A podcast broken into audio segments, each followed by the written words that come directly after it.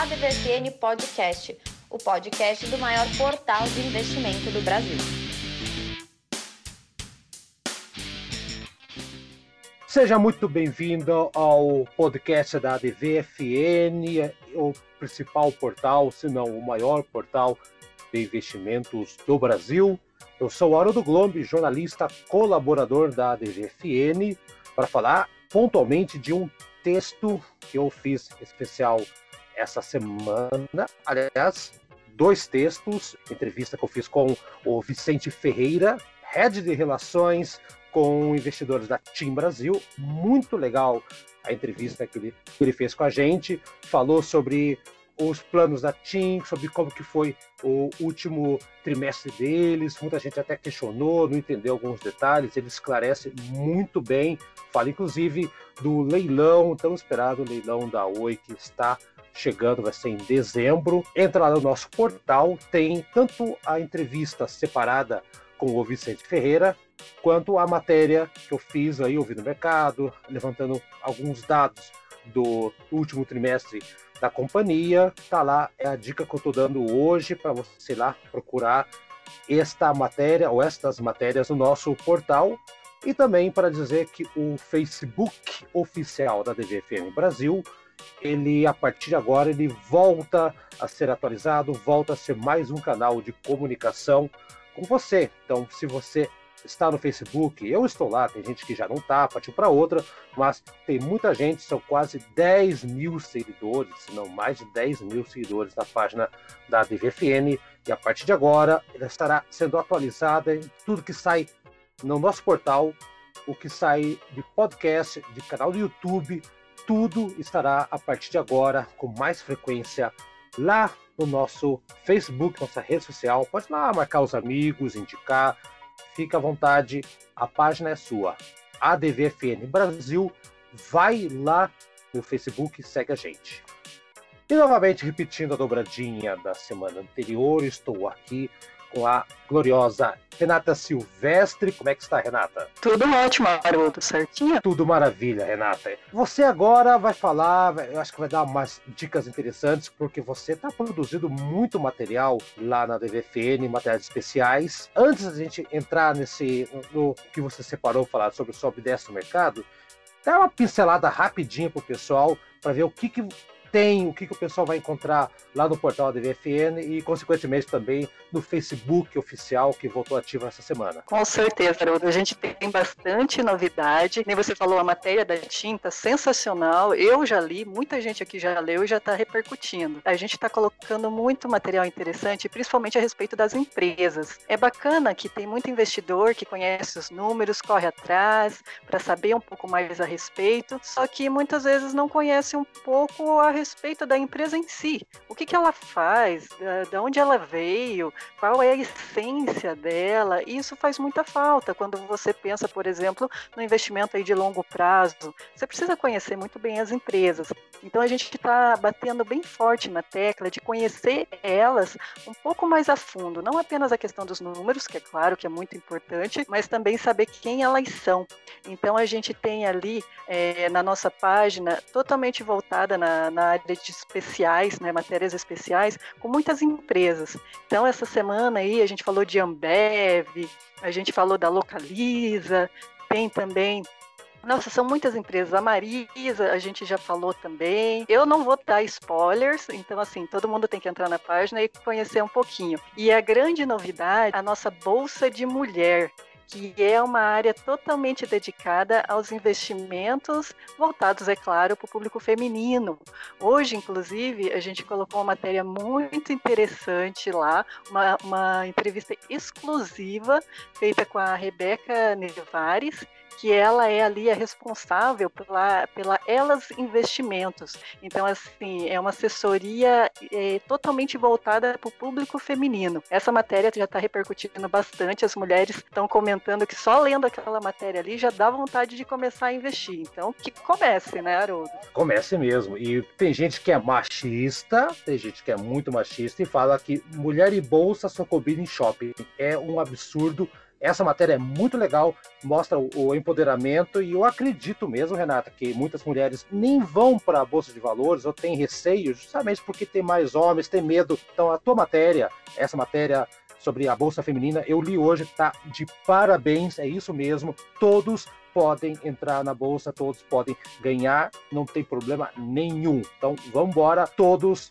têm um lugar ao sol. Rebeca fala a respeito da própria filhinha dela, que também está uhum. investindo, né? Está realizando aí seus primeiros investimentos, para a gente realmente pensar um pouquinho que a bolsa está ali não só para o público masculino, mas também para as mulheres, para as crianças, né, começar desde pequena a desenvolver esse senso de conhecimento financeiro. Isso é muito importante. É bacana que acaba mudando até a comunidade como um todo e a sociedade em geral, né, Haroldo? Exatamente. Todo mundo reclama que ah, na escola não ensina a economia né, para as crianças, então é um, um caminho bem interessante ser seguido. Então, olha, você está vendo que o nosso portal está recheado de coisas novas, né? E o nosso Facebook está lá também, essa matéria está lá. Se quiser seguir lá, só clicar que você vai conseguir ler.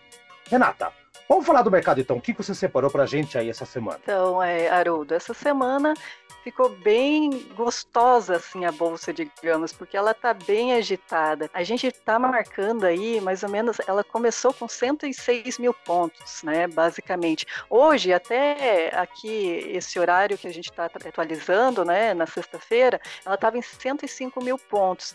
O que, que isso demonstra para a gente? A gente está vendo uma retomada dos mesmos patamares praticamente, praticamente lá de março, quando a gente estava ainda naquele período pré-pandemia, né? Então a gente está vendo com isso uma leve retomada aí do mercado. E o que também tem impulsionado bastante é essa perspectiva da nova vacina. A semana passada a gente falou da vacina da BioNTech que dava 90% de eficácia, né, Haroldo? Já essa semana foi divulgado que a, a empresa Moderna já garante aí uma eficácia de 94% da vacina. Olha. Então assim, o mercado internacional repercutiu e aqui também.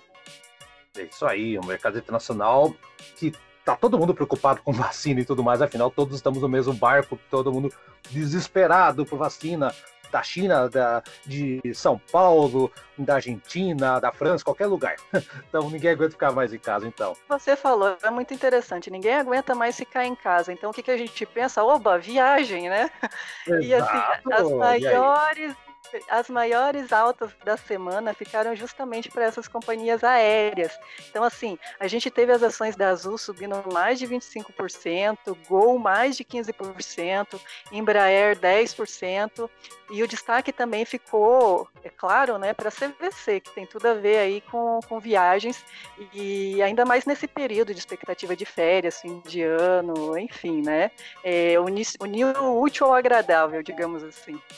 É, mesmo com pandemia, dando uma, uma, recuperada aí o setor de turismo, né? Não, tem gente que até esperava que não fosse recuperar tão cedo, já está dando sinais aí de, né, de uma um novo respiro, né, Renato? Olha aí. Exatamente. Ainda mais aqui a gente está assim, no finalzinho de novembro, é justamente quando o pessoal começa a tirar férias, né? Enfim. Então, assim, essas empresas, o mercado já está um pouco mais de olho nelas, né? Mas deixando aí um pouquinho dessas gigantes aéreas e a gente colocando um pouquinho o pé firme no chão, foi muito interessante perceber que após essas empresas aí com grandes altas, empresas aéreas, a gente teve uma muito interessante, que é a Edux. Você conhece essa empresa, Haroldo? Sim, eu sei. E, olha que coincidência, Renata. O, daqui a pouco eu vou conversar com o Tramujas. Na verdade, daqui a pouco para vocês. Eu já conversei, já gravei. Ele veio falar justamente desse setor que você vai tocar agora, Renata. Pode mandar ver. Vai estar tá bem casado com o começo do, do nosso podcast com o final. Manda aí, Renato. Com certeza. Então, essa é. A gente pode até achar né, diferente esse nome, Dux, para quem não está muito acostumado, mas ela nada mais é do que a antiga Estácio Participações, né?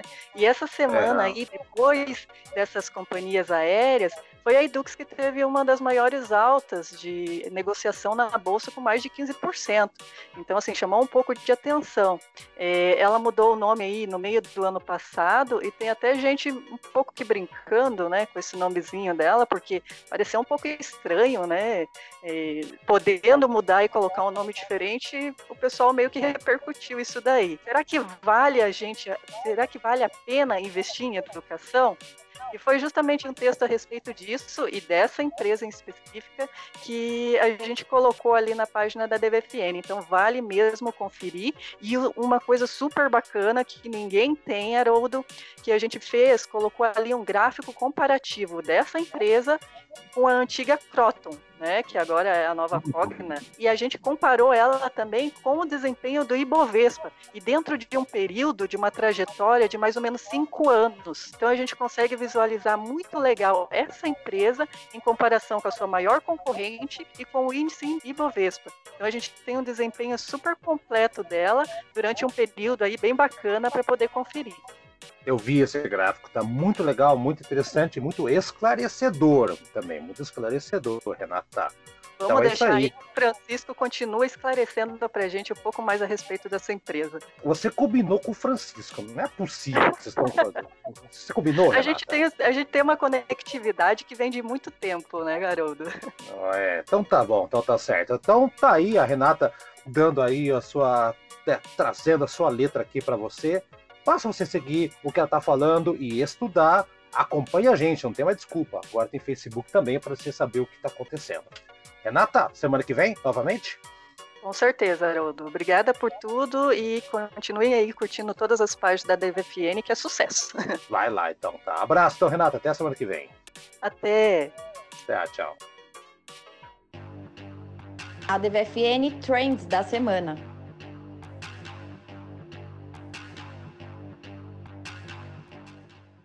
É um prazer falar novamente com o homem que faz as previsões para o ano que vem, o pai de Ná, não, não, não, não é o pai de Ná, é o Brasílio Andrade Neto, o Brasa, ele vai fazer previsões, mas não é charlatanismo nem nada, não é nada disso, é pura e simples análise e sensibilidade para analisar o mercado. Prazer falar com você.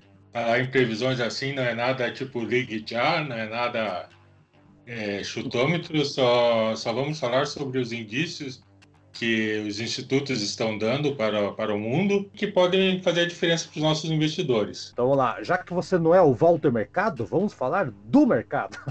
que piada infame, vamos, Brasa. Vamos, vamos. Lá, o que mais te chama a atenção, já pensando para 2021, tá? Já está acabando o ano mesmo? O que está te chamando a atenção já, Brasa? Primeiro está acabando o ano, graças, ainda bem. Ufa! Ninguém merece. Então, o que os analistas estão dizendo para 2001, 2021 é que vai ser um ano muito, muito agitado e vai ser um ano de altos e baixos. Primeiro, que não vai ter vacina para todo mundo ao mesmo tempo. Ninguém tem como é, fabricar bilhões de vacinas e para vacinar o mundo inteiro na, na mesma semana. Isso não tem condições. Então, prevê-se que enquanto alguns países vão se, já se recuperar, outros podem enfrentar até uma terceira onda da Covid. Então, isso vai causar um ano muito de altos e baixos e pode até causar um aumento nas desigualdades entre países. Países mais periféricos, digamos assim, estavam melhorando já há algumas décadas, agora pode ser que percam essas vantagens. Uhum. O FMI já reduziu a previsão de crescimento do mundo é, eles tinham previsto primeiro que o mundo ia crescer, recuperar dessa Covid 5%, o produto interno bruto, né, PIB do mundo ia melhorar 5% em relação a esse ano, agora já cortaram para 3%. Isso no mundo. No Brasil a coisa é diferente. Sempre é diferente, Brasa. Sempre é diferente. Vai, conta aí. São boas ou são más novas? Bom, primeiro o crescimento do PIB do Brasil. O FMI aposta em 2,8% para 2001, 2021. Nossa, estou com 2001 na cabeça. 2021. Você, você, você, tem que assistir aquele filme 2001, Uma Odisseia no Espaço. Tá te chamando, é a segunda é. vez, Bravo. É, 2021. Então, o FMI, FMI prevê crescimento de 2,8% para 2021. Uhum. O pessoal da Focus Economics aposta em 3,7%. A Goldman Sachs aposta em 4%. E o ministro Paulo Guedes aposta em mais de 4%. Ou seja, alguém vai acertar. Vamos crescer entre 2,5% e 4%. Alguém acerta nessa faixa. Todos concordam que, que, a não ser que aconteça uma outra pandemia pior, que esse ano não, não fica. E também não precisa muito. Uhum. Você sabe que o último cara que falou essa frase foi eleito pior que aconteceu. O pior que tá não fica, Brasil. É verdade, é verdade. Mas até foi tão pior que até desistiu da política. Até até desistiu. Então tá, olha lá, Brasil. Vamos acabei de conversar agora há pouco com a Renata, quem tá acompanhando o programa desde o começo, tá? Ouviu o setor de turismo inacreditavelmente deu uma melhorada, Brasil. Então, o que, que a pode falar de setor daqui para frente, já pensando em 2021? A economia não vai se recuperar assim de, de uma hora para outra, porque a pandemia não vai parar assim que virar o calendário.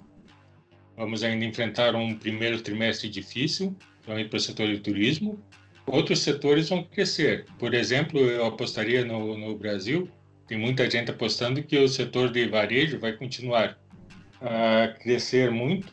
Por quê? Porque temos a guerra dos serviços de streaming cada vez mais forte, uhum. com a entrada do, da Disney Plus no Brasil, com as empresas lá fora pulando o cinema e lançando filmes direto nos serviços de streaming e com o lançamento dos novos videogames, né, o PlayStation e Xbox novos, isso vai causar que muita gente queira comprar equipamentos de vídeo e alvo novos para aquecer ainda mais o setor de varejo no Brasil. Empresas como a Tendências Consultoria apostam também no, no setor de commodities, que vai puxar estados como Mato Grosso do Sul, Pará, Mato Grosso, Goiás e Rio de Janeiro por causa do petróleo. Ainda mais, Brasil, se o dólar seguir nessa, nesse patamar, né? Os commodities estão feitas, né? Seguir nesse patamar, o dólar está feito, as commodities estão feitas. E, por último, quem vai se beneficiar logo, lógico, é o setor de, de saúde. Em uhum. 2021, com as empresas gigantes tipo Pfizer, tipo Johnson Johnson com as vacinas, e a brasileira DASA também, que entrou no mercado de vacina, está colaborando com laboratórios na Coreia do Sul, Coreia Isso. do Sul, por favor, Isso. e estão desenvolvendo essa vacina com eles. Então pode ser uma boa aposta. É, exatamente. Bem pontuado aí, Brasil. Então, a saúde, você falou, muito interessante. É, acho que é o setor que mais. Acho que tem tudo para ganhar no que vem, principalmente com essa questão da vacina. Na, na minha análise, na minha visão, Evidentemente que não vai ter como vacinar todo mundo, mas devagarzinho a coisa vai indo, né, Brasa? Eu... O pessoal está esperando até o que a coisa vai melhorar mesmo a partir do terceiro trimestre, a partir do segundo semestre. Isso. De 2021. É. Isso. Não de 2001, 2021. Ah, exatamente. 21. Isso. Agora foi certo. É, a não ser que você tenha comprado um DeLorean e esteja voltando no tempo, né? Não faz sentido falar em 2001. Passamos aí. Brasa, muito obrigado aí, cara, pela, pela paciência, conversar com a gente aqui. Nos vemos em 2020, não, nos vemos nesse ano ainda. Vemos semana que vem, então. Brasa, pode ser? Pode ser, Haroldo. Sempre um prazer participar. É um prazer conversar. Então, estamos juntos nessa. Até mais. Tchau, Brasa. Dá tchau pra galera aí. Até mais. Abração para todos os investidores que acompanham o podcast e acompanham também o canal da DDFN na, no YouTube. Abração. Muito bom, por sinal. Tchau, tchau. Vambora.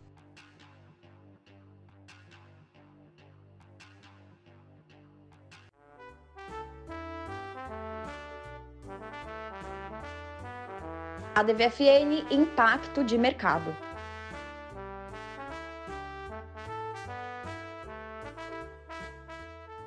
Como é que está, Trabuja? Tudo ótimo, ouvintes do podcast da DVFN. O tema que você trouxe hoje é bem interessante, que é o setor da educação, o setor que o pessoal ficou atento com os dados das empresas, os relatórios e como é que elas iam se portar nisso. Afinal de contas, pandemia, significa isolamento social ou distanciamento social. O que aconteceu então nesse ano? O que a gente pode traçar agora, já pensando para o ano que vem? Educação, ela, todos nós sabemos que, que é base de tudo, né? E é, e é transformadora no mundo. Tirando esse aspecto, o Brasil, nos últimos anos, nos últimos 30 anos, teve uma grande mudança em que a, a escola de base, que era, que era a principal reforço do governo, é, ela foi deixando e ela foi sendo terceirizada aos poucos. Então, boa parte dos alunos nossos hoje estão em escolas particulares e universidades particulares.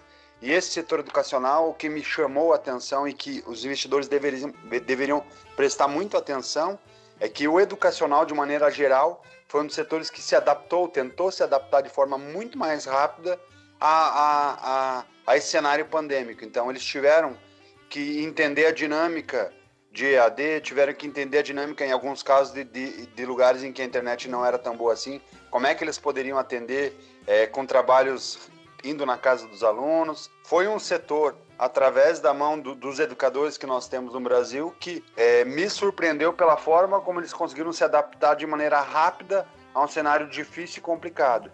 E aí, na Bolsa de Valores, a gente tem quatro empresas que são bem interessantes de observar, para a gente observar esse comportamento. Duas delas a gente pode quase considerar como blue chips, que é quando, quando a gente fala de empresa educacional na bolsa, todo mundo já lembra do grupo Cogna, que era o antigo Croton.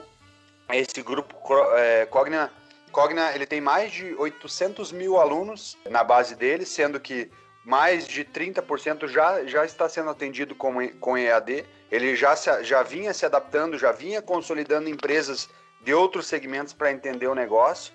E, obviamente, como ele é muito grande, ele sofreu um pouquinho nesse movimento pandêmico. Então, ele apresentou um prejuízo de 1,2 bilhões nesse, nesse, nesse trimestre, porém, ele tem uma capacidade de captação de recursos muito grande. Então, se a gente observar um indicador que eu gosto muito de observar, através do último balanço e a última cotação fechando de, no, no, fechando como se a gente tivesse fechado ontem, na quinta-feira, no dia 18. Esse número dele está bem descolado. O valor de mercado está em 9,3 bilhões. Porém, se eu vender todos os ativos da companhia, eu estou falando de um número um, é, de 16 bilhões de reais. Então, eu estou falando que existe, no mínimo, que a companhia deveria, quando a gente fala de valor de firma versus valor de mercado, no mínimo esse número deveria estar tá descolado cinco vezes. Quando a gente olha uma bolsa de valores madura, dependendo de cada setor, esse, esse descolamento é ainda maior. Quando eu falo de setor de tecnologia, o valor de mercado geralmente chega a ser 10 vezes maior do que o valor de firma, porque na verdade o valor não está no ativo em si, mas na, na capacidade de desenvolvimento de negócio. Então o grupo Croton apresentou sim um cenário ruim, pelo motivo que a gente sabe qual é, que que foi a pandemia, mas a capilaridade do negócio, estar em mais de 800 mil alunos no Brasil praticamente inteiro, faz desse cenário de papel bem interessante. Segunda blue chip que nós temos, e aí essa segunda blue chip ainda teve um movimento bem interessante na bolsa ontem, é o grupo Edux.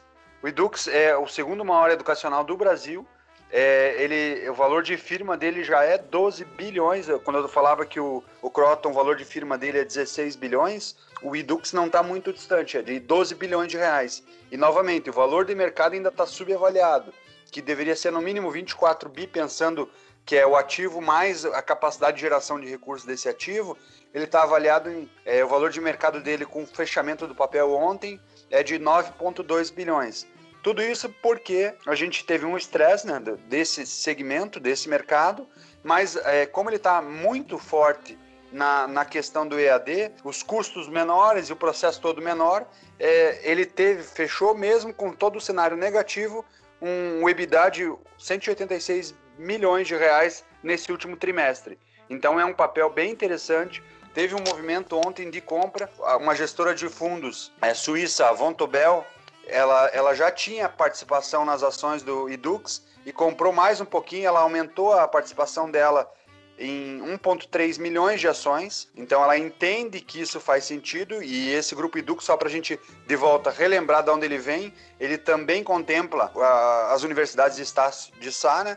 Então é, é, um movimento bem forte e tem feito a diferença. Eu acho que é um ativo bem interessante para ser observado, justamente porque a gente está falando de um segmento que sofreu muito esse ano, se adaptou rapidamente ao processo e tem um, como a gente está com um número de valor de mercado muito depreciado, muito abaixo em relação ao valor de firma, tem uma possibilidade de captação e, e de desenvolvimento de número que vai ser bem interessante daqui para frente. Colocar um adendo aqui, Tramujas, que a pandemia teve essa questão da, do isolamento, ao mesmo tempo abriu essa possibilidade, ou seja, a gente avançou na possibilidade das pessoas irem atrás de educação sem sair de casa. Então, como você falou, é mais barato você fazer um, um curso, uma faculdade à distância, né, um EAD, por motivos óbvios, né, muito mais, mais cômodo para a pessoa. Na pandemia, muita gente aproveitou que está em casa, tinha um tempo ósseo, né, tinha, é, tinha aquela questão que perdeu o emprego também, tem que requalificar, tem que ir atrás de alguma coisa. Até as empresas incentivaram isso. O pessoal todo foi atrás de conhecimentos de educação. E isso ajudou um pouco também no, depois do baque inicial da, das universidades, que tiveram que parar e fechar. Isso também influenciou bastante Tramuja. Influenciou tanto que se você pega o, o, grupo que é o principal ativo, o maior né, em termos de volume de alunos, o Cogna, uhum. que tem 800 mil alunos, ele fechou é, esse trimestre com 1,2 bilhões de prejuízo porque ele, ele não está ele tá desenvolvendo o IAD, tem consolidado alguns players, mas ele não não está tão consolidado assim no EAD. Agora, se a gente compara com o Edux, que ele já, eh, a gente já está falando de 600 mil alunos, metade, 50% desse número já vem de EAD. Então, o DNA dele já está adaptado a essa nova realidade, pensando exatamente nisso, na comodidade das pessoas, no processo pandêmico e diversos outros fatores que são importantes, pensando em, em maneiras de agilizar. Quando a gente falava lá atrás em ensino distância. É, eu lembro que até existia aquelas revistinhas de treinamentos, de cursos à distância, né? Para treino eletrônica. É o Instituto Universal, na década de 80, tinha até em revistinha da Mônica. A gente era criança, Exatamente. tinha até na revistinha da Exatamente. Mônica. Acho que para as crianças incentivar os pais.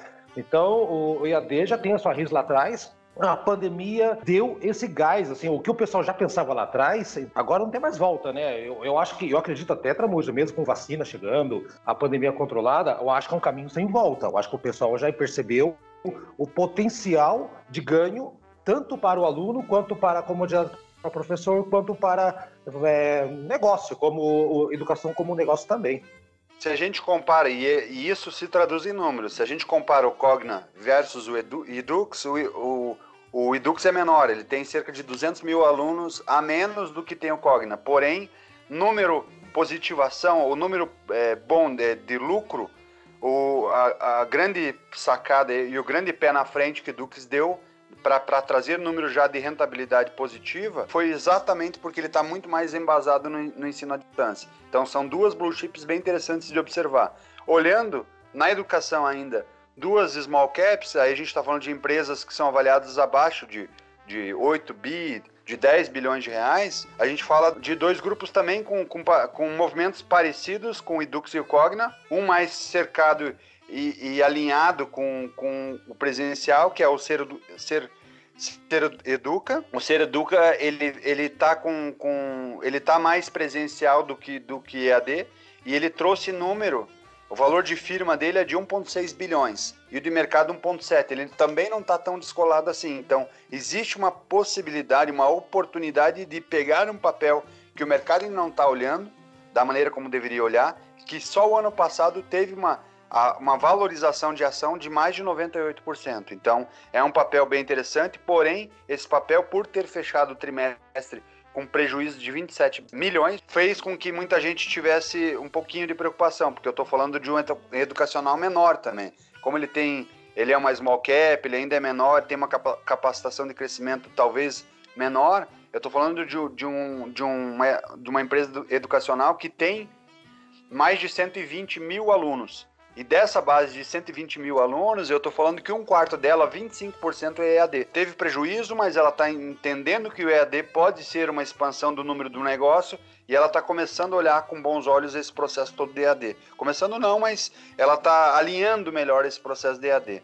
Agora, em contrapartida, a concorrente do mesmo segmento e tamanho parecido, que é o Grupo Anima, também trabalha com, atende 140 mil alunos Porém, é, ele, ela está um pouco mais capilarizada no Brasil como um todo e ela tende é, um processo de AD um pouco mais avançado. Então, do número dela, a participação desses 140 mil alunos no, no, no EAD é um pouquinho maior. E ela traz números um pouquinho melhores dentro desse processo todo. Então, ela fechou, o Anima fechou é, esse último trimestre com 1,8 milhões de reais de lucro. Um EBITDA de 57 milhões de reais. É, é, uma, é um outro papel bem interessante. O valor de firma dela está em, em 3,7 bilhões. E de volta, o valor de mercado não está nem. está abaixo do valor de firma, o que me chama a atenção e que pode ser interessante para um olhar de investimento onde é, a ação não está sendo observada como deveria na Bolsa de Valores. Então, vou ficar atento aí para 2021.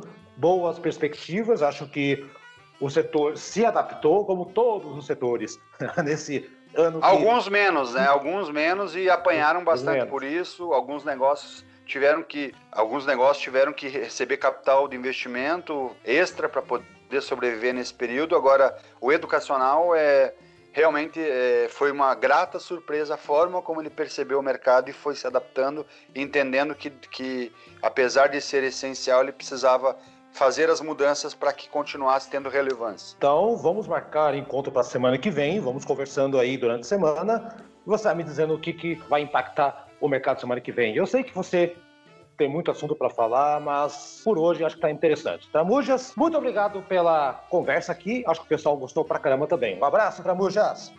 Um abraço, Haroldo. Um abraço, ouvinte da, da DVFN e, e até mais.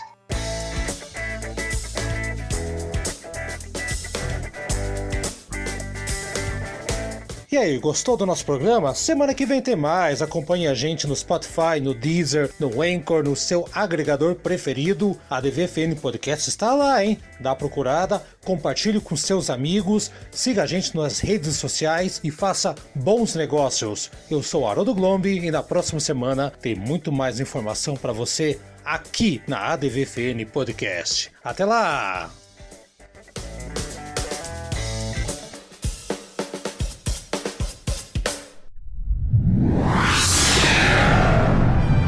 Uma produção na pauta podcast.